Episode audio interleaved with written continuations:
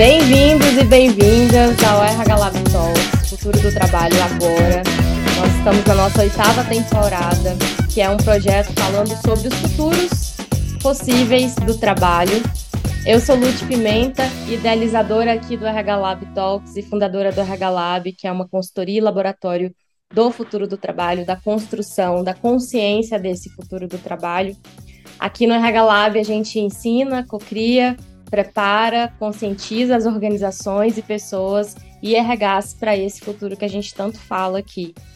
A gente desenvolve sempre nossos projetos com foco em desenvolver ambientes de trabalho mais desejáveis e necessários. E hoje eu trouxe nada mais, nada menos que a minha parceira do crime, porque a gente não desenvolve nada sozinho. É, tenho certeza que para quem segue o RH Lab sabe que, gente, que eu cito muito a Esquipo e a Rafa acaba trazendo, puxando muito o RH Lab também, porque a gente de fato trabalha junto. A gente desenvolve dentro do nosso próprio programa, nosso próprio, nossa própria forma de organização, uma economia colaborativa. Mas eu vou deixar ela se apresentar para gente. Eu vou chamar ela durante todo o podcast de amiga, tá bom? Então já fica claro para todo mundo. É... Amiga, bem-vinda. Muito obrigada. Prazer estar aqui e falar de temas que são tão relevantes e ao mesmo tempo são temas que acho que a gente sempre conversa, mas é legal que a gente vai externalizar, né? Para mais gente, para a gente ampliar um pouquinho essa, essa voz e esses pensamentos e compartilhar também ideias, perspectivas. Então, eu sou Rafa Andrade, sou fundadora da Esquipo, que é uma empresa voltada para o desenvolvimento de líderes e equipes de alto impacto. E esses são temas que acho que perpassam assim toda a minha vida profissional. Meu doutorado hoje é nesses temas, então estudo justamente o impacto das lideranças em comportamentos de equipes de alta performance ou alto impacto, como eu prefiro chamar, né? Porque acho que hoje não é só a performance que conta, mas o impacto que a gente tem na organização, nos resultados, na cultura, nos valores, enfim, o que, que acontece a partir dessa performance. E além de trabalhar né, com desenvolvimento de lideranças e equipes, acho que um grande ponto é, forte e, na verdade, base da Esquipo são os diagnósticos. Então, todo o trabalho é realizado sempre olhando para essa maturidade do líder, a maturidade da equipe e para contexto, né, com uma cultura organizacional, clima organizacional, porque tudo isso acaba impactando esses comportamentos que vão gerar esse impacto dos times, das pessoas, das lideranças dentro de uma grande cultura. Então, acho que esse é o maior direcionador. E além disso, hoje a gente tem, né, eu e Lute, como a Lute falou, vários e vários projetos juntas, mas um deles que a gente mais, acho que se orgulha, né, pelo tempo, pelo impacto que ele tem gerado, é justamente o nosso BP Virais, né? E não vai ter jeito, a gente vai acabar falando um pouquinho dele aqui hoje, e de não necessariamente dele, mas de questões relacionadas, porque quando a gente fala de liderança, a gente olhar para como essa liderança tem atuado com RHs, com BPs dentro das organizações, também faz todo sentido e tem tudo a ver com esse futuro do trabalho dentro daquilo que a gente acredita. Muito bom. A gente vai falar e a gente tem uma novidade daqui a pouquinho também sobre isso. Mas eu queria te fazer uma pergunta, amiga, que a gente está fazendo para todo mundo, que a gente está gravando aqui é, esse projeto, né, do, de futuros. É, o que que você acha que é futuro do trabalho? E já puxando para dentro do seu tópico, o que que você percebe hoje que é o papel da liderança nesse mundo de mudança, de transformação? E eu queria que você me falasse quem que você acha que é esse líder do futuro. Legal. Bom, eu vejo o futuro, se eu pudesse escolher uma palavra, né, para definir assim, o futuro do trabalho, seria talvez fluidez, né? É, acho que tudo que a gente vê hoje, a gente está relacionado a pessoas ou não, a inovações, a questões tá tudo muito fluido, parece que as coisas elas vão se linkando, vão se juntando, as pessoas também, então direto nós falamos, ah, uma comunicação precisa ser mais fluida, a cultura precisa ser mais fluida, né? O ambiente precisa ser mais fluido, a liderança precisa ser, e essa fluidez é muito no sentido de, de, de relações, de flexibilidades. É, então, se a gente pensa hoje, quando a gente fala de inovar, a gente está falando de flexibilidade de pensamento, quando a gente fala de pessoas, a gente está falando de flexibilidade de relações, quando a gente fala de ambiente, a gente está falando justamente de uma flexibilidade de ambiente, de escolhas. Então, acho que eu vejo o, o futuro do trabalho muito linkado a essas duas palavras. Eu sei que pode parecer muito amplo, mas quando a gente vai entrando em temas específicos, a gente vê que de alguma forma elas estão presentes ali. Né? E até a nossa forma de pensar, de aprender hoje, não está mais rígida, não está mais dentro de caixinhas. Então, isso até a aprendizagem, ela está flexível, ela está fluida, e graças a Deus, né? Acho que outros, outras questões precisam acompanhar isso dentro do nosso, da nossa sociedade, mas o ambiente de trabalho tem começado, tem um grande caminho pela frente, mas tem começado. E aí a liderança não fica atrás disso. Né? A liderança hoje, quando a gente fala de ser líder, tem resultados, tem processos, tem entregas, tem responsabilidades? Claro que tem, sempre vai ter. Né? Não vejo isso, independente de ser uma liderança formal, de um cargo, ou em equipes autogeridas em que a liderança ela é móvel. Mas independente disso, você vai ter esses aspectos, não tem jeito.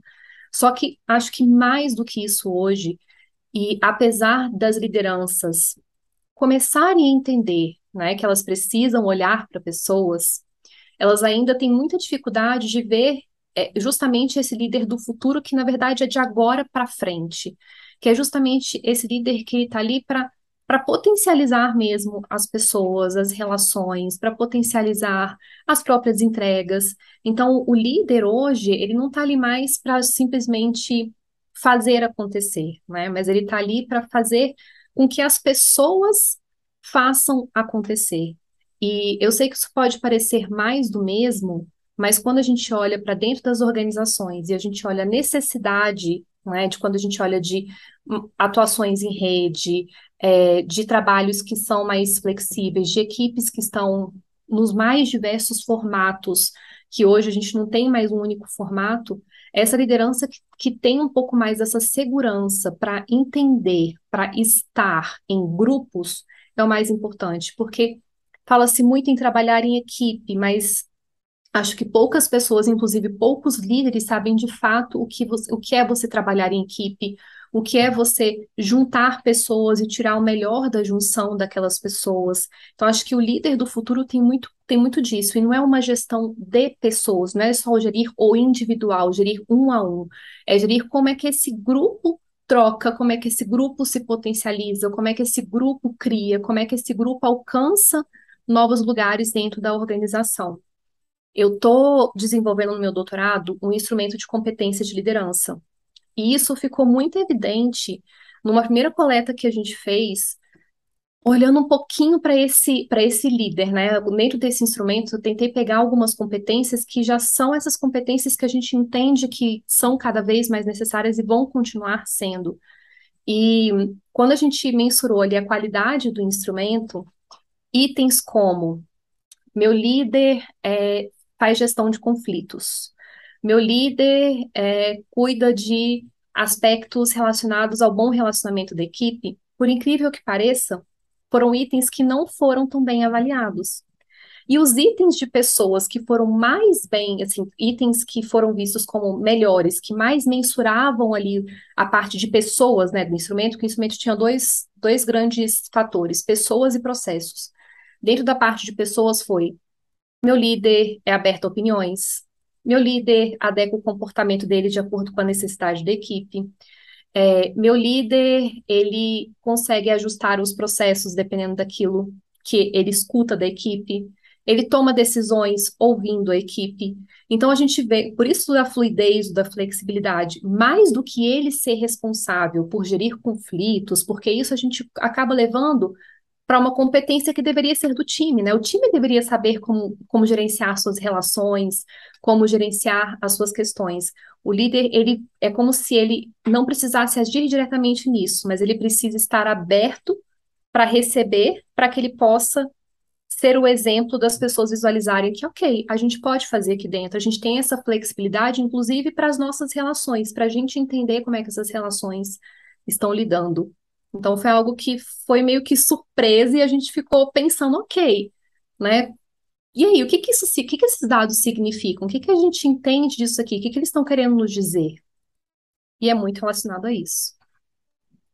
Quando você estava falando, eu fiquei pensando aqui na no design, né? De o, o líder ele tem que ter essa capacidade estratégica de, de desenhar, né? De ser de desenhar intencionalmente, né? De olhar e conseguir identificar os potenciais das pessoas ali dentro e entender como que elas podem trabalhar melhor juntas, né? A gente fala muito disso, né, Rafa? E a gente explora muito essa questão. É, eu queria que você falasse um pouquinho sobre a o Forças da Equipe, que é uma ferramenta que a gente utiliza muito e que ela vem um pouco para contemplar isso também. É, e eu queria também entender da onde surgiu essa sua necessidade, assim, de, de carreira. A gente se conectou no mestrado, foi assim que a gente se conheceu, inclusive, a Universidade de Brasília nos conectou. A gente não se conhecia antes disso e a gente nunca mais se largou, né, depois que a gente se conheceu. E foi justamente isso que eu vi em você, né, de é, essa, essa, essa pesquisadora nata é, que busca conhecimento e, como diz uma amiga nossa, a Samira, é água potável para se beber.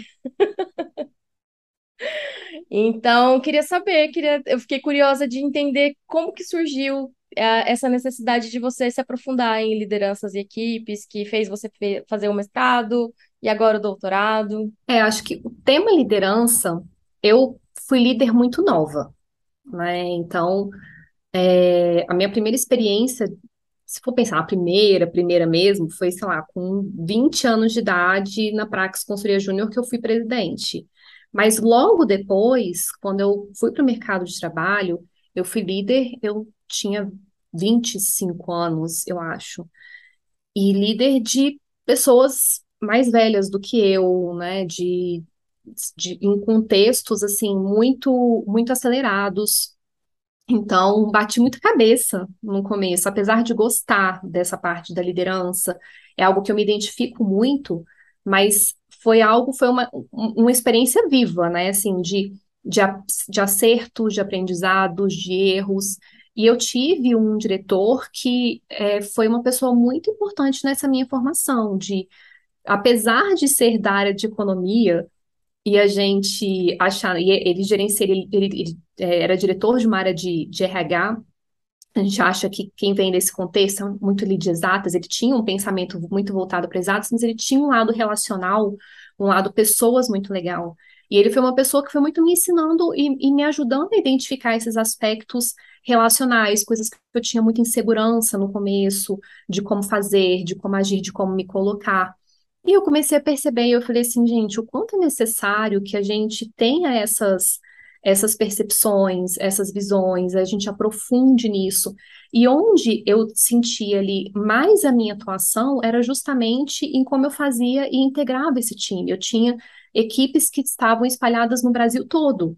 Né? Então eu tinha um, um, um time de líderes ali que eram que estavam no Brasil inteiro e a gente precisava criar uma sinergia entre elas para que a gente conseguisse potencializar uma cultura única que a gente estava direcionando. E elas eram as pessoas que estavam lá para potencializar essa cultura. Então a gente precisava criar essa sinergia. E fazer essas pessoas atuarem juntas, elas verem, elas terem essa mesma visão, elas trocarem, elas criarem estratégias juntas, era uma das partes que eu mais gostava, que eu mais me identificava. E eu comecei a, a pensar mesmo, e como que a gente pode fazer isso de forma mais aprofundada, de uma forma mais robusta? O que está por trás dessa sinergia, dessas conexões, dessa liderança e de coisas de liderança mesmo que eu fui aprendendo no dia a dia, né? Então, temos algo além disso, a gente tem estudos sobre isso, nós temos questões que podem ser aprofundadas em relação a isso. E aí fui começando a pesquisar, comecei no mestrado e foi seguindo até o doutorado. Então começou de uma experiência pessoal, mas vendo uma necessidade que não era só uma necessidade minha, que era uma necessidade de muitas pessoas que estavam comigo nessa jornada também. Muito bom. E o Forças de Equipe? Queria que você falasse um pouquinho da ferramenta que a gente normalmente utiliza. A gente disponibiliza ela para os nossos alunos, né, que é do, dos virais, que daqui a pouquinho a gente vai falar dele. Mas eu queria que você trouxesse um pouquinho desses dos insights que pode ser gerado com essa ferramenta. É, o Forças de Equipe foi criado muito como a base mesmo da Skipo, sabe? É, é, é o que quando eu criei Skipo, mais acredito, nesse sentido de a gente entender quem está com a gente nesse grupo. Tem uma, uma coisa que eu sempre falo nos treinamentos, acho que as pessoas até já começam a associar comigo, que é a memória transacional, né? O que é essa memória transacional? É justamente eu conhecer o que o outro tem, o que o outro faz, quais são as forças dele, quais são as experiências. E isso começa a ser tão fluido dentro do grupo que, naturalmente, a gente começa a endereçar algumas questões para algumas pessoas, porque a gente sabe que aquilo é um talento dela, ou a gente começa, a gente sabe, a gente se sente seguro para pedir ajuda, para pedir apoio, porque a gente sabe que ela vai conseguir compartilhar aqueles pontos. E isso está na base de várias questões, como aprendizagem da equipe, como processos de, de inovação, conexão do time. Então, o Forças de Equipe veio muito dessa, dessa base, né, da gente usar essa memória transacional do time. Só que quando a gente fala assim, parece uma coisa meio intangível, né, uma coisa tipo memória transacional. E, mas é justamente a gente conseguir mapear quem são as pessoas desse time, quais são os valores, como é que a gente consegue unificar né, esses valores, como é que a gente consegue criar similaridades, porque a, a, a gente se perceber dentro de um grupo, a gente se perceber dentro de uma equipe tem a ver com você identificar similaridades e você entender que as suas diferenças são respeitadas. Esses são, né, o, lógico, existem mais pontos, mas assim, eu diria que são os pontos iniciais. E o Forças de Equipe vem muito disso, de identificar o que, que a gente tem de comum, o que, que a gente tem de diferente, o que, que a gente tem de pontos positivos, de forças, e o que, que a gente precisa desenvolver. Mas esse o que a gente precisa desenvolver, ele, que ele seja desenvolvido pela própria força e pela própria potencialidade da equipe. Então, identificar, vamos supor, a Lud tem uma característica, tem um conhecimento que, pra, que é um talento, que é uma coisa que ela faz muito bem. Claro que em alguns momentos a gente vai precisar de intervenções externas, ou a gente vai precisar de um conhecimento mais aprofundado. Mas será que por hora, para aquele momento, ou para aquela agilidade, para aquela rapidez que a gente precisa na resolução de um problema, na resolução de um processo, a Luz não pode ser a pessoa que vai ensinar, que vai desenvolver ali rapidamente aquele time para que ele possa enfrentar aquele desafio ali mais rápido? Então, forças de equipe ele vem muito relacionado a isso, a descobrir essas potencialidades, essas similaridades, essas diferenças, para que as pessoas elas, elas se sintam pertencendo e, ao mesmo tempo, elas usem isso como uma estratégia de autodesenvolvimento da equipe como um todo. Já vou puxar um gancho para um aspecto que a gente tem dito muito, é, a gente falou bastante disso essa semana, inclusive, nos treinamentos que a gente deu, que foi sobre a modinha da vez, é, que é com relação à demissão silenciosa, né? Eu acredito que ela seja uma evolução, assim, do. Hoje eu estava pensando exatamente nisso, né? Eu fiquei pensando. Em 2021 teve a grande resignação das pessoas, principalmente esse movimento dos Estados Unidos, da, das pessoas pedirem demissão. Depois, logo, logo após, veio as ideias e as notícias falando que as pessoas estavam arrependidas, apesar de um percentual ainda baixo. Mas aí, como inovadores como somos, né, a gente precisava, a gente ainda precisa pagar boletos. Então, por que não a gente se manter no nosso ambiente de trabalho, fazendo aquilo que foi combinado, eu diria, né? a grande a demissão silenciosa, ela fala disso, né, de fazer o que foi combinado, fazer o que for, você foi contratado para fazer mas que dentro dos artigos aí que foram publicados, fala muito disso, né? De você fazer o mínimo possível para não, não ser demitido. E aí hoje eu estava lendo é, e eu vi uma outra tradução, que eu não gostei dessa tradução da, da, da demissão silenciosa, e aí eu li sobre a desistência silenciosa, quando a gente desiste silenciosamente. E aí eu me vi, eu me vi nessa posição, eu já me vi nela.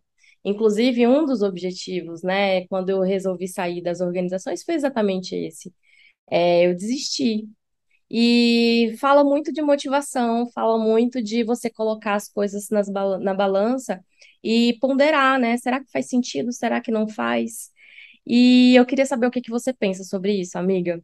É, o que que você, que tipo de aspectos a gente trata frequentemente aqui nos treinamentos que a gente dá, é, que acabam sendo vinculados a isso que tem sido tão dito hoje no mercado. É, e até como você falou, né, pegando o, gancho mesmo dessa questão de forças das equipes, é, o grande objetivo é, é justamente criar esse ambiente em que a gente possa se colocar, se perceber, se identificar. É, e a demissão silenciosa, ela, ela me vem muito mesmo com essa sensação de, será que eu me identifico com, com algumas coisas, não só o trabalho, não, mas eu falo de ambiente, com a própria liderança, com a própria cultura, com o que você está fazendo. São tantos aspectos que podem gerar uma identificação ou uma não identificação, e para cada um pode ter um peso diferente. E o mapear a, as forças da equipe é justamente uma forma de se criar uma abertura para o diálogo, uma abertura para conhecer as pessoas, uma abertura para entender o que, que as pessoas estão trazendo delas para aquele ambiente, não só o líder, mas todos que estão ali. O, o que está muito por trás é conhecer o time, conhecer com quem eu trabalho, Claro, até o nível, até onde, né, em aspectos pessoais, cada um propicia, mas pelo menos uns aspectos ali de, de trabalho, de profissões, de experiências que a gente está levando para esse ambiente. E eu diria que se a gente conhecesse um pouco mais e as lideranças, pelo menos, né, não, não, ainda não consigo fazer isso com o meu time como um todo, comece pelo menos por você como líder, conhecer a sua equipe. Porque, ok, cada um estabelece o limite que quer estabelecer, né? Agora, aonde está o problema disso? É de uma pessoa estabelecer um limite, esse limite não ser talvez comunicado, conversado, outras pessoas estão esperando um limite diferente, e aí você tem uma ruptura do processo. Então, ok, olha, o meu limite é esse, eu tô aqui, a gente combinou isso? Hoje, o meu objetivo de carreira é esse. Eu tenho, eu né? Não tenho é, é, pretensão de assumir isso assumir aquilo, quero fazer isso. Hoje esse equilíbrio para mim é muito importante. É aqui que eu tô, é até aqui que eu estou disposto a fazer o que você precisar, farei. Além daqui, não é algo que está dentro dos meus planos hoje. E a liderança poder ouvir isso de uma forma madura e entender que tem diferentes pessoas no time e diferentes pessoas que veem as suas carreiras, que veem as suas vidas e que vão ter perspectivas diferentes. Mas o porquê do silencioso? Porque vamos pensar sem romantismo no nosso ambiente de trabalho hoje. Se alguém chega para uma liderança ou até mesmo para uma pessoa do time que está ali, que às vezes está né, com várias coisas fazendo, e a pessoa vira e fala: Olha, eu sei que você está precisando de ajuda, talvez você esteja muito sobrecarregado, mas você precisa conversar com o nosso chefe. Eu não tenho condições de assumir mais nada, porque se eu assumir mais além daqui, eu vou entrar no, no, no, numa seara, num ambiente que eu não estou disposto. Se você chegar para o seu líder e falar, olha, eu não vou fazer a, além do que isso, como é que isso vai ser recebido? Vamos pensar no nosso ambiente hoje. Isso não vai ser bem recebido né? Isso não vai ser bem visto. Então, eu vejo que o silencioso vem muito disso. Se eu não posso falar, se eu não posso me expressar, então farei. E as pessoas que entendam e compreendam e lidem disso, de, com isso da melhor forma. Enxergo como melhor caminho? Particularmente não. Por quê? Porque para o líder, isso também é muito ruim. Ele não saber como é que ele conta e gerencia o time dele ele não saber o que esperar e o, o, como montar, como organizar, como estruturar esse trabalho. né? Mas, ao mesmo tempo, acho que é um movimento meio que veio ali de, de ruptura, mas que vai gerar reflexões importantes, tanto para os líderes, quanto para as empresas, quanto para os profissionais. Por quê? a empresa ela precisa começar a olhar para essa cultura que a gente fala há tanto tempo de segurança psicológica, de um lugar em que você possa se expressar, que você possa falar. Já tem empresas que atuam nesse sentido? Tem, mas a gente sabe que uma grande maioria ainda vê isso como um nome muito bonito, mas pouco praticável. Os líderes, a mesma coisa. Há quanto tempo a gente vem falando? Já não é mais um, uma coisa que é, é, é bem vista, só bem visto, né? Só como é indicado. Já é necessário que as pessoas tenham abertura, que as pessoas falem, que conheçam o seu time, que saibam conversar, que saibam ouvir. A gente fala isso já tem muito tempo. Mas quando a gente vai para as organizações, os líderes ainda são muito inseguros de como fazer isso. Então, ok, mas o que, que é que é ser vulnerável? O que, que é o ser autêntico? Qual o limite da autenticidade e de, e, de, e de desenvolver coisas, ou de falar, não, eu sou assim? É uma dúvida que eles têm como é que eu lido com uma pessoa que virar para mim e falar esse tipo de coisa? O que, que eu faço? E o que, que eu faço com a organização? E o que, que eu faço com a empresa que está me cobrando? E os profissionais a mesma coisa. Então, se eu tenho, se eu estou enfrentando para não fazer, que eu enfrente de falar, de dialogar, de deixar claro. Porque talvez a consequência vá ser a mesma, sendo bem sinceras aqui entre nós. A consequência do não fazer, mas fazer silenciosamente e o não fazer e deixar claro porque você não está fazendo, né? Se, dependendo do líder que você falar, talvez as consequências ruins sejam as mesmas. Mas se a gente começar a falar, a gente começa a, a, a buscar ou a forçar uma mudança que ela é necessária para esse futuro que a gente está falando. Então, essa é a minha percepção, assim, olhando para, tentando olhar para todos os lados. Muito bom, Rafa, eu concordo, com, eu concordo muito com você. E eu acho que também a insegurança psicológica, ela também é muito silenciosa, né? E então, assim, no silêncio dá margem para erro, para interpretação, e ela e, e, e, e a gente estava conversando sobre isso ontem, né? A gente estava dando uma aula ontem para as nossas é, BPs que estão fazendo a certificação dos virais com a gente. E a gente estava falando justamente disso, né? Esse movimento todo aconteceu nos Estados Unidos, mas se a gente for ver o histórico, ele começou na China, já muito mais como um processo de entendimento, né? De tipo assim, não, não venham aqui, tipo, eu, eu tenho limites. E quando a gente olha, é, é, esse, essa narrativa, essa, essa filosofia de vida, né, do, da, da desistência silenciosa, ela fala muito de que o trabalho ele não é a sua vida, né? O trabalho ele não é a sua vida. Só que nós estamos no Brasil, numa popula população dolorida, difícil, dolorida no sentido de que sofre, né? E de que a gente não tem essa capacidade simplesmente de é, ah, eu vou resolver desistir. Acho que o brasileiro nunca não desiste nunca, né? Então a gente, eu ainda percebo esse movimento muito elitizado, sabe? Mas que ela explora uma possibilidade, sabe? É uma oportunidade de conexão, de reduzir essas camadas de poder que a gente sabe Infelizmente, a gente sabe que o capitalismo ele ainda é muito forte. A gente existe uma máxima de que se você não estiver aparecendo, se você não está se dedicando, você não está sendo visto. A gente está falando de pessoas que não querem ser vistas. A gente está falando de pessoas que optaram por outras prioridades e que talvez elas não estão sendo é, elas não conseguem se perceber dentro das organizações, não é lá que elas estão procurando, né?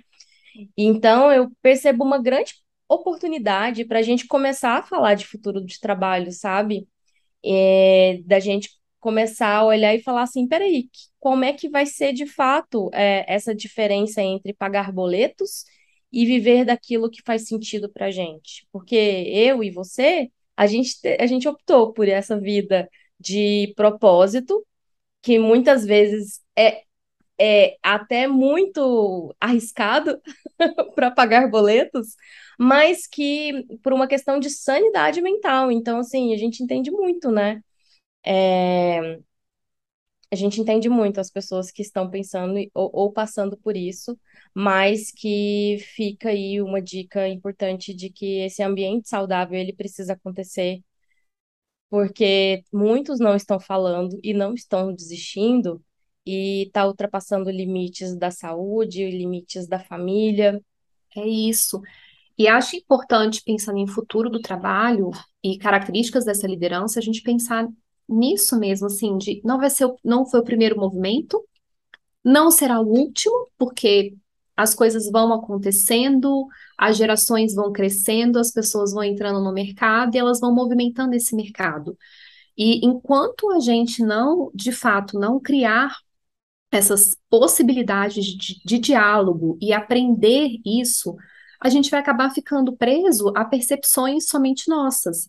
E se isso está acontecendo no seu time, na sua equipe, por que não ser curioso e tentar entender o que está por trás, e tentar conversar, e tentar entender até mesmo se, poxa, será que ali é o ambiente? Será que essa, essa demissão silenciosa vai ser boa para a pessoa também? Porque eu me pergunto, você ir todos os dias para um lugar que você está fazendo ali aquele, aquele mínimo acordado, né? É, e não está conseguindo falar sobre isso, não sei se está satisfeito, se não está, não sei se está engajado, se não está, não sei se tem a ver com um propósito seu ou não tem.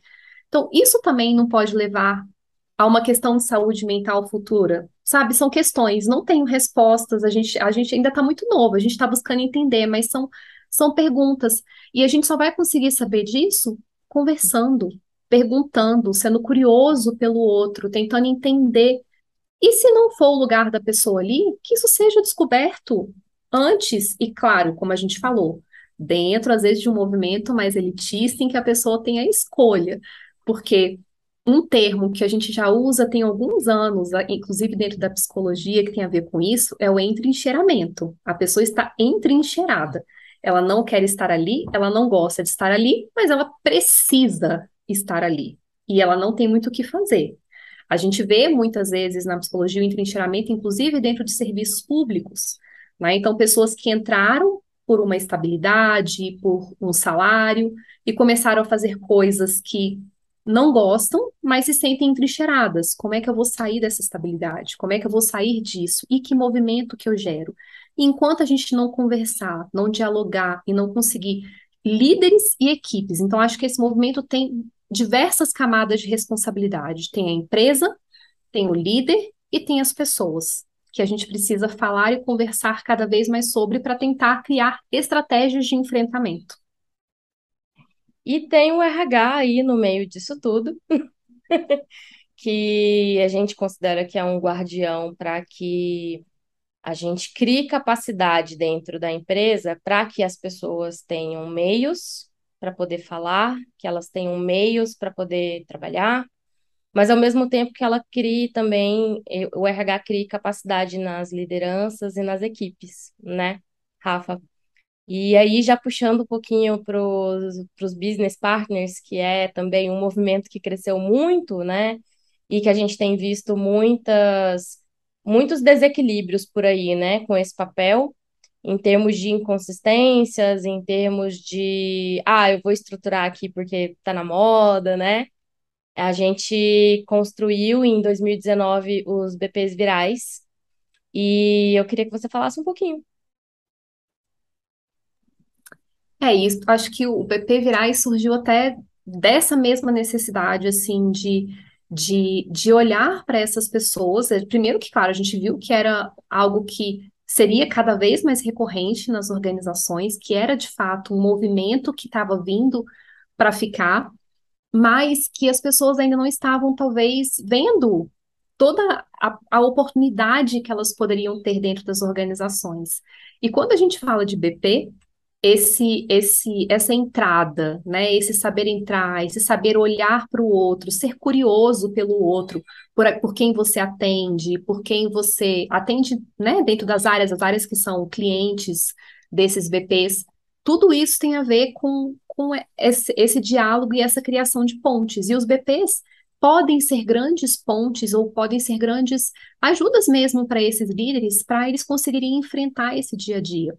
Só que esses BPs também precisam de um próprio desenvolvimento, de um próprio enfrentamento. É, muitas vezes, quando a gente conversa com alguns RHs, com alguns BPs, eles também trazem uma, perce uma percepção, às vezes, muito enraizadas nas suas vivências, ou enraizadas dentro de um próprio RH, né? Então, poxa, mas enquanto RH, a gente está aqui tentando, a gente está tentando desenvolver, a gente fala isso com o líder, a gente fala isso com as pessoas, e as pessoas não querem ouvir, o líder não quer ouvir. Sabemos, sabemos que são dores, sabemos que é, as, as organizações elas têm muito essas características muitas vezes, mas o primeiro passo dos BPs, né, diante desse futuro aí que a gente está falando, é de fato tentar dar um passinho atrás e entender. Então, se algo chegou para você, que, que é esse algo? Tanto que nos virais o que a gente mais fala, acho que as meninas já devem estar assim, já pensa na palavra diagnóstico, pensa na gente, porque a gente sempre fala vão diagnosticar, vai entender, vai perguntar, vai buscar, porque você só vai saber o que fazer se você minimamente for curioso por que está acontecendo à sua volta. Então, acho que esse é o, é o nosso grande X da questão nos virais. Primeiro, dar informações, dar ferramentas para esses RHs para esses BPs continuarem o seu processo de desenvolvimento. A gente fala muito disso, a gente não gosta de deixar ninguém dependente da gente, a gente quer que essas pessoas aprendam a se desenvolverem, justamente porque esse ambiente é dinâmico. Então, muitas vezes, o que a gente vai ter acabado de falar, daqui a seis meses, já vai estar diferente. E essa pessoa precisa aprender justamente isso. Então, acho que esse é o grande diferencial de um, um BP do futuro hoje, se a gente for falar do BP do futuro, é aprender a se desenvolver, aprender a ler esse ambiente antes de agir. E acho que esse foi o nosso ponto, nosso ponto, a nossa vontade de começar a ajudar a desenvolver esses VPs. É, para quem não sabe, a gente tinha um, o, o treinamento todo gravado e a gente optou por não trabalhar mais com esse movimento gravado, porque até mesmo pela velocidade dos nossos estudos. eu diria que eu e Rafa, a gente acabou adquirindo uma velocidade de estudos hoje que não tem como a gente fazer muitos conteúdos gravados, eles acabam ficando muito obsoletos, né? E a gente sabe que está muito acelerado mesmo, né? A questão informacional no mundo.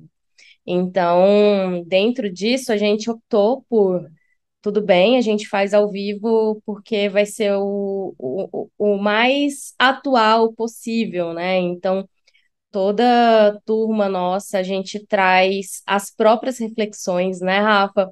A gente cria e a gente tira sinais de futuro das nossas próprias alunas. E é muito interessante a gente entender os movimentos, é muito interessante a gente ver os conteúdos que elas trazem nas certificações, é, porque elas trazem esse movimento de mercado, né?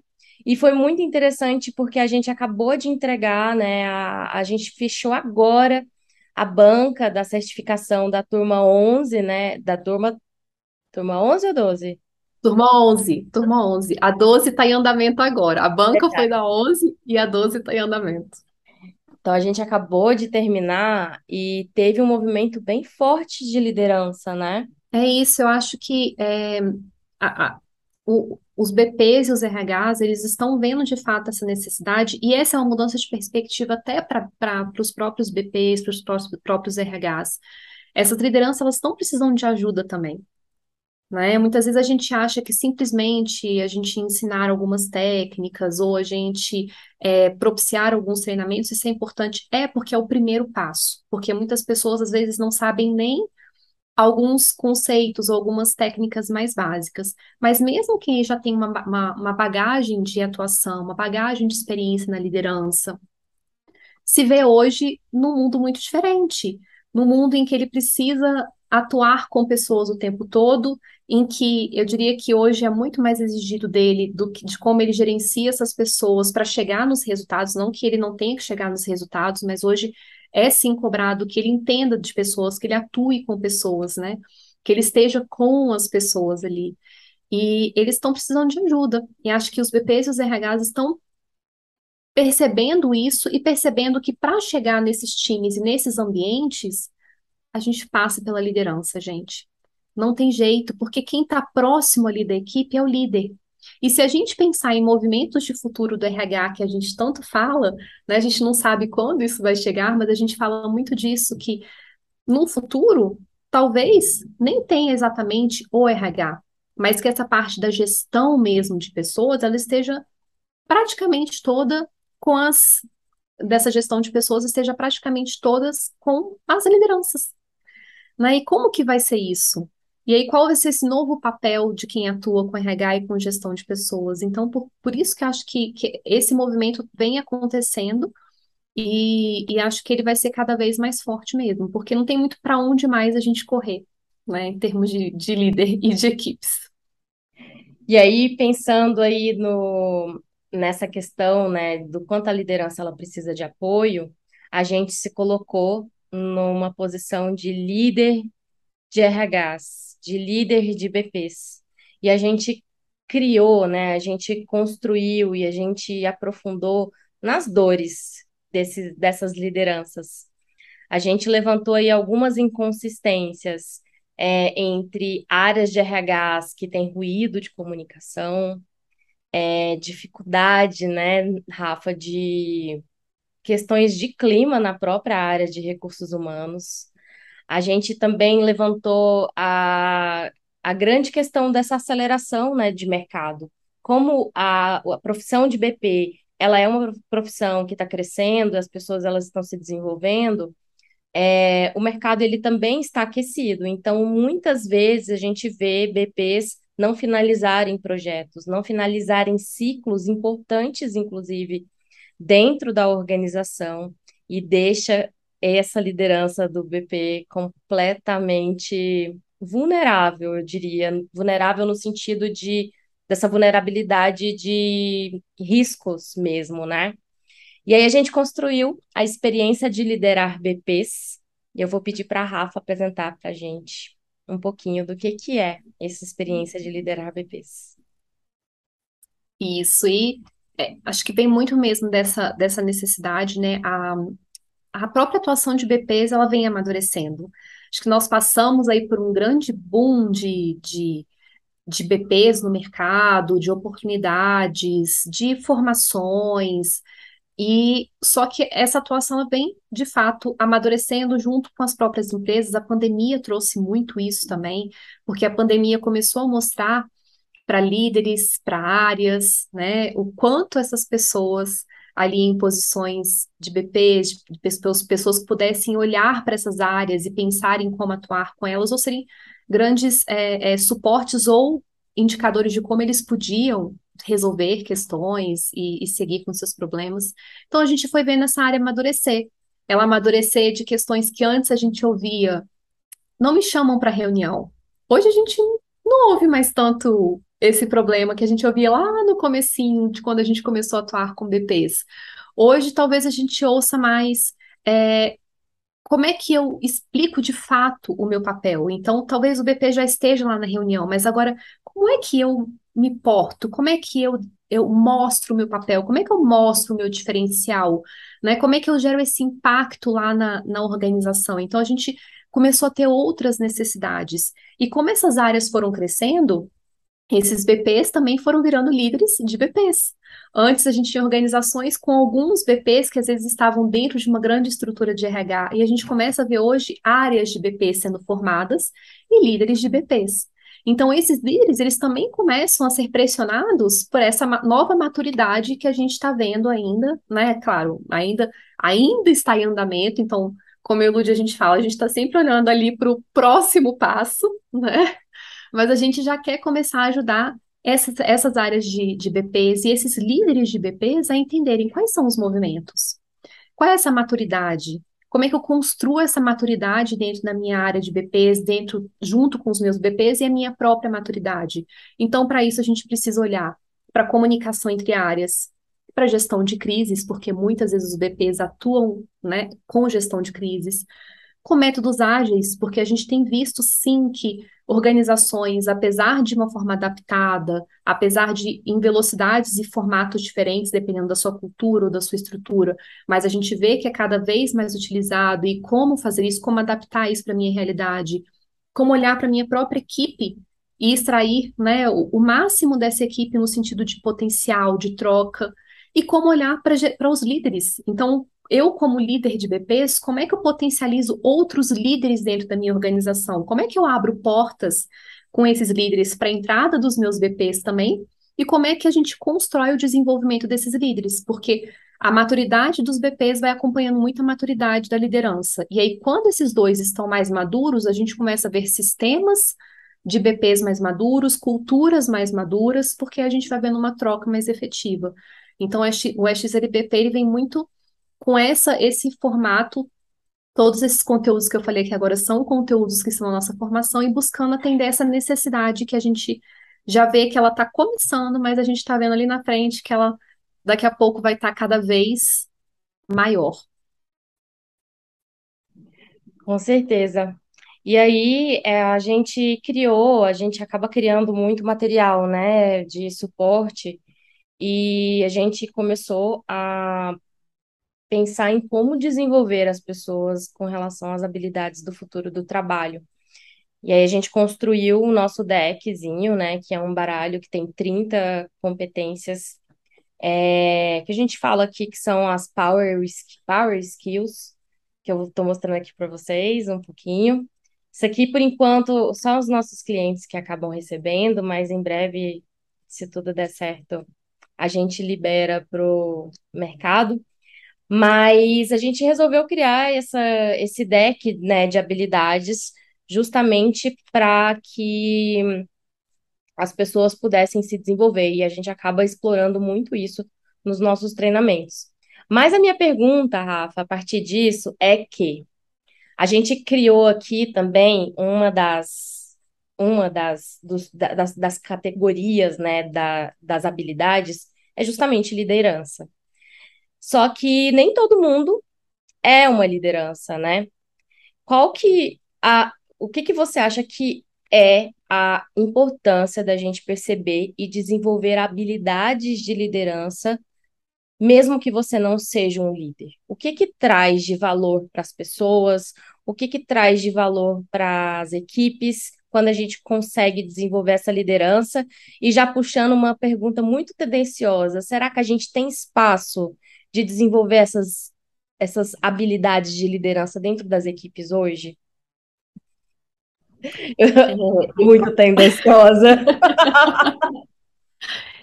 Eu acho que é, é, extremamente necessário. Claro que a gente sabe, a gente respeita muito isso de, mesmo você não querendo adquirir um, você não querendo estar formalmente em um cargo de liderança, mas se nós pensarmos em habilidade de liderança que a gente acabou de falar aqui, conhecer o outro, instigar o outro, potencializar o outro, escutar o outro, saber se relacionar, saber trocar, aprender em conjunto.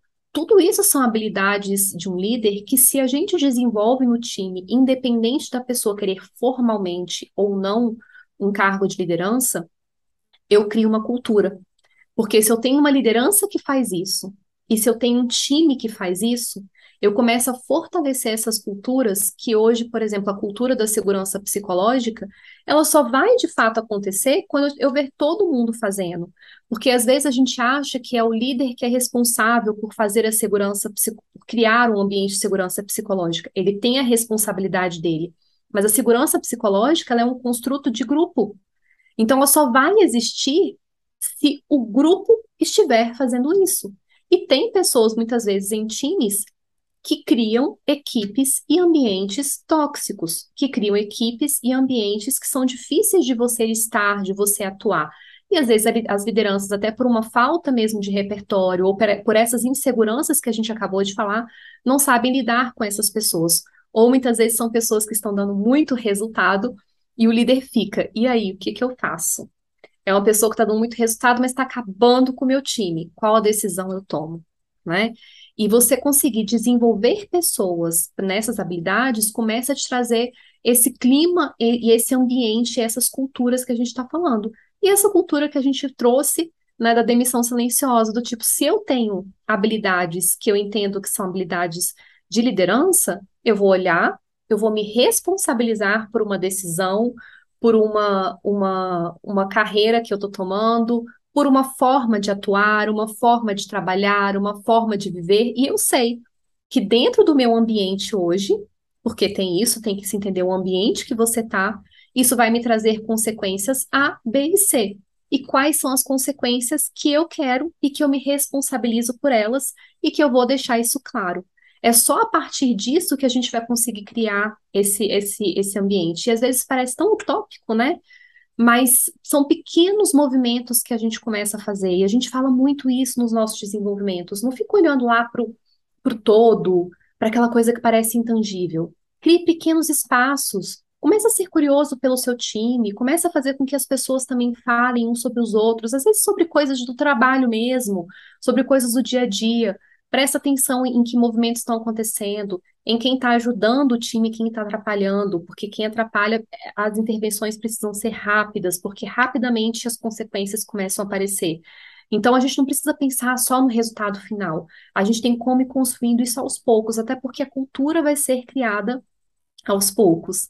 É possível fazer isso? É possível. Mas a gente precisa de vontade e a gente precisa de um mínimo de priorização isso no dia a dia das lideranças. Sei que é um desafio, sei que o dia é corrido, sei que são muitas coisas, mas se a gente não tiver essa mínima priorização, um tempinho que seja, a gente vai ficar lidando somente com rupturas e somente com problemas e somente com essas questões que a gente vê no dia a dia. Com certeza. Muito bom. Adoro. Gente, tenham uma parceira que você olhe e fala assim: nossa, eu poderia ficar ouvindo ela o dia inteiro falando sobre isso. Porque é bem isso mesmo, a gente aprende muito juntas e isso, isso é muito claro na nossa parceria, na nossa amizade, né? Assim como a gente vive falando, eu falo, eu brinco que a Rafa ela é a união estável mais estável da minha vida. Então, é muito real, é muito verdadeiro isso. A gente está chegando ao final. Eu queria poder falar muito sobre isso. Fiquei pensando sobre comunidades aqui, né? As comunidades, as pessoas estão criando muitas comunidades e eu participo de algumas, administro outras, e eu tenho visto a insegurança psicológica que tem sido criado nessas comunidades, e eu fiquei refletindo muito sobre isso aqui eu queria até fazer o convite para a gente poder voltar num outro podcast para falar sobre comunidades e insegurança psicológica dentro de comunidades que se criam. Pode ser um grupo do WhatsApp, gente, mas que é muito real e é muito interessante a gente poder aprofundar um pouquinho. Você aceita, né? Convite já aceito. e aí, a gente chegando no final, queria que você trouxesse para a gente é, dicas que você viu, que são insights que você viu no seu. Você está se aprofundando agora no doutorado, né? Acabou de fazer mais uma coleta de dados. É, eu sei que você não vai ter todos os dados aí, claro, né? Você ainda está estudando, mas eu queria que você trouxesse algumas dicas aí, já alguns spoilers do que tem para vir. É, para aquelas pessoas, para aquelas lideranças, para desenvolvimento de empresas, é, que querem evoluir suas lideranças, mas que também querem desenvolver suas equipes. Enfim, que dicas que você pode dar, sugestões, conselhos? Bom, então, uma das coisas que são centrais no meu doutorado, em que tem tudo a ver com a atuação do líder e de como ele pode instigar essas equipes, é o que a gente chama de competências transportáveis, que é justamente o que o nome fala mesmo, de elas serem transportáveis para qualquer tipo de equipe que você vai atuar. E os estudos nos mostram que são três: comunicação, adaptabilidade e coordenação. Se a gente olhar o que a gente falou aqui hoje, tem muito disso. A gente precisa saber se comunicar e ter um diálogo aberto. A gente precisa saber se adaptar, então, e adaptar a esses diversos movimentos. O time trazer precisa a fluidez, se adaptar, você falou, né? Trazer a fluidez, né? E coordenar. E essa coordenação, ela não está só no líder. E esse é um dos aspectos também que a gente tenta mostrar muito para essas lideranças.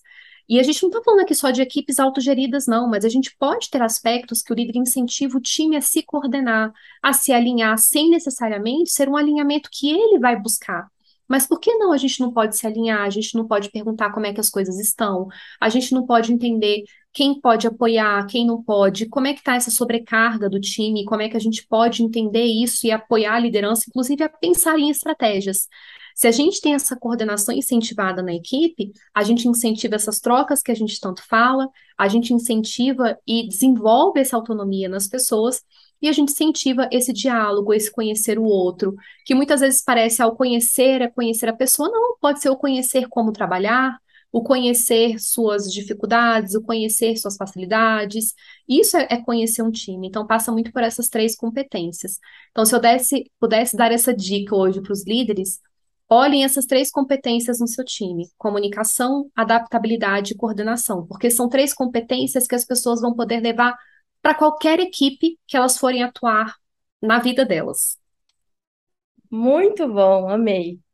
Muito bom. E para você que é liderança de RH, ou é uma liderança de BP, ou está buscando se tornar, você é um BP ou um profissional de RH que está buscando aí galgar um próximo papel de líder dentro das organizações, a gente convida vocês para fazer parte da nossa segunda turma da, do Experiência de Liderar BPs, é, que tem como foco desenvolver essas três é, importantes habilidades que a Rafa falou, importantes competências que a Rafa falou, é, e não só mais do que isso, né? Como a Rafa disse, de olhar para crises, conflitos, como que a gente estrutura uma área, como que a gente pensa em aspectos que são importantes para esse ecossistema que se abre quando a gente é uma liderança.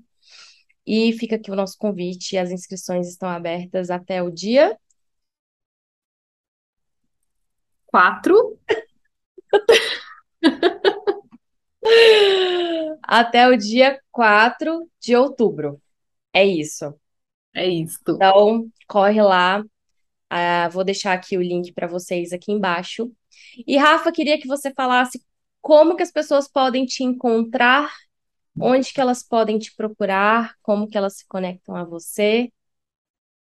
Acho que os dois locais mais fáceis são Instagram, então através esquipo.co e no LinkedIn também. Então podem procurar Rafaela, com dois L's, Andrade, que eu vou ter o maior prazer de trocar informações, trocar ideias. Acho que esse é o, é o grande movimento que a gente tem que gerar. É, muito obrigada por você estar aqui. É, obrigada por ter aceito o convite, de ter vindo falar um pouquinho de liderança. Tem muito, muito tempo que a gente estava tentando gravar esse podcast, mas, gente, aqui é assim, ó, é, aqui é sempre consensual, como diz a AFA. A gente sempre fala assim, vamos deixar para segunda-feira, e aí a gente vai deixando, deixando, aí, ó, tá vendo? Então, um pouquinho da nossa, é, da forma que a gente trabalha. Estou é, super feliz da gente ter conseguido criar. E é isso, gente. Fiquem com o nosso podcast. É, divulguem para as pessoas que podem se interessar por estes temas. Tá vindo aí muito conteúdo ainda sobre futuros do trabalho e ainda a gente ainda vai explorar um pouquinho mais sobre essa liderança lá na frente.